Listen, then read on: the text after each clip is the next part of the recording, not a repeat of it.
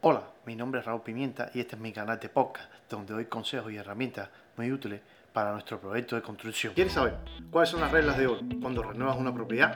Pues bien, comenzamos. La primera regla es que usted está en este negocio para obtener ganancias.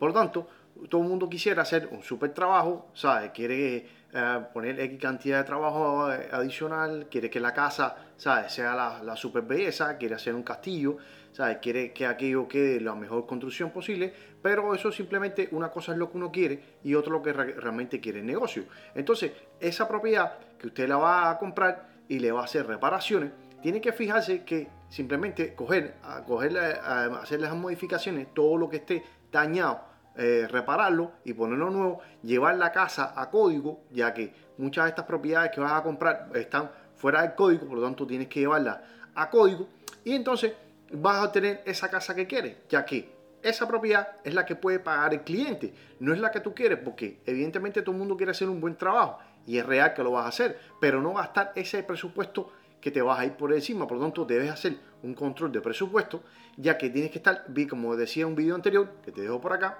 que debes estar chequeando a punta de lápiz todo el presupuesto que vas a obtener para hacer ese, ese proyecto.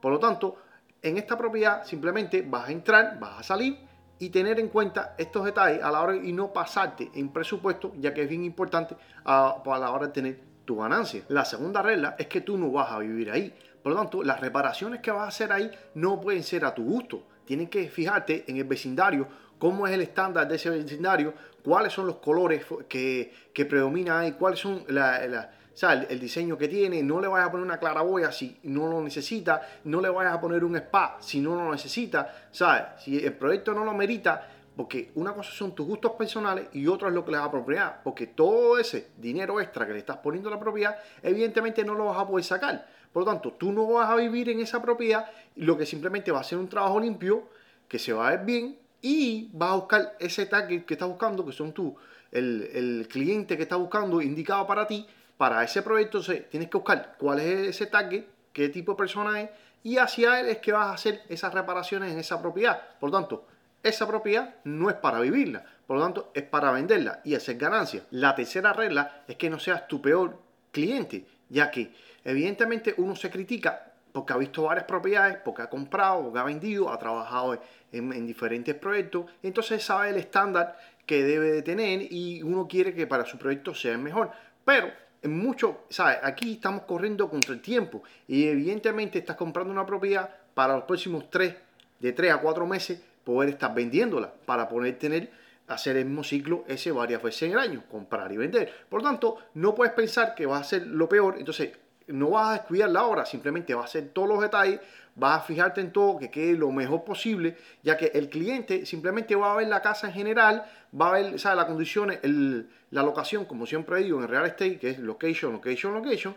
Entonces, eso es lo primero que va a mirar el cliente, que la casa se vea bien, las reparaciones que le ha hecho o las autorizaciones que la ha hecho la propiedad, que estén acorde al código vigente, que se vea, ¿sabe? Que, que los materiales que ha utilizado son materiales que de, de, buena calidad. Entonces siempre hay detallitos pequeñitos y borías que, ¿sabes? Que vas a perder tiempo. Entonces hay cosas que realmente valen, eh, mm, ¿sabes? A grandes rasgos, tú ves la propiedad y se ve bien. Entonces, siempre pequeños detalles que eso, como digo, lo puedes dejar al final hasta un momento, pero el cliente ¿sabes? siempre va a quedar su, su, su unión, su goberita, su eh, join acá, ¿sabes? la pinturita aquí, mira que se arañó acá. Siempre va a haber sus cositas, pero son cosas mínimas, ¿sabes? son detalles a grandes, la, como dice acá, el big picture, la, la, la gran foto es que tú estás viendo ese cuadro que se ve todo bien, ¿sabes? Y eso es lo que va a estar viendo el cliente. Entonces, siempre hay detallitos y entonces no te fijes en eso porque, ¿sabes? No, no vas, a perder, no vas a perder tiempo. Déjalo al final, ve haciendo todo un touch-up, que vas marcando todos los detalles para el final y siempre se quede su bobería, ok, perfecto, el cliente no va,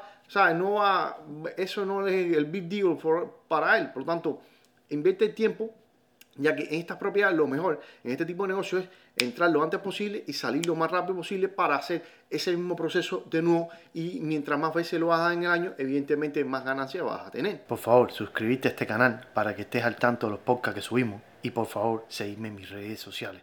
Muchas gracias.